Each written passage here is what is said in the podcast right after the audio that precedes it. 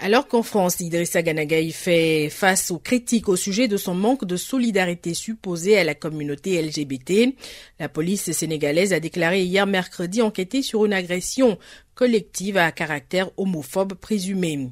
Une agression qui serait survenue mardi à Dakar et dont la vidéo circule sur les réseaux sociaux.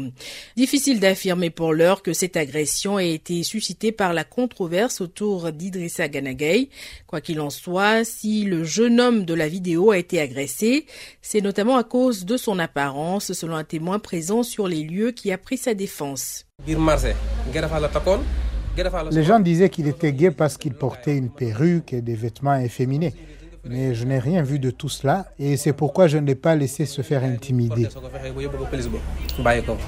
L'homme a néanmoins été battu par une foule qui s'en est pris violemment à lui. Au Sénégal, pays musulman à 95% et très pratiquant où les relations homosexuelles sont passibles d'un à cinq ans d'emprisonnement, les membres de la communauté LGBT disent faire face à une recrudescence des agressions et propos homophobes ces dernières années. Beaucoup d'entre eux sont contraints de vivre dans le secret et craignent d'être découverts. D'autres ont même dû s'exiler. L'homosexualité est par ailleurs décriée comme un instrument employé par les Occidentaux pour imposer des valeurs qui seraient étrangères à la culture et aux traditions sénégalaises. Un point de vue qui revient avec récurrence avec l'affaire Ganagay, qui en France est sommé de s'expliquer sur son attitude.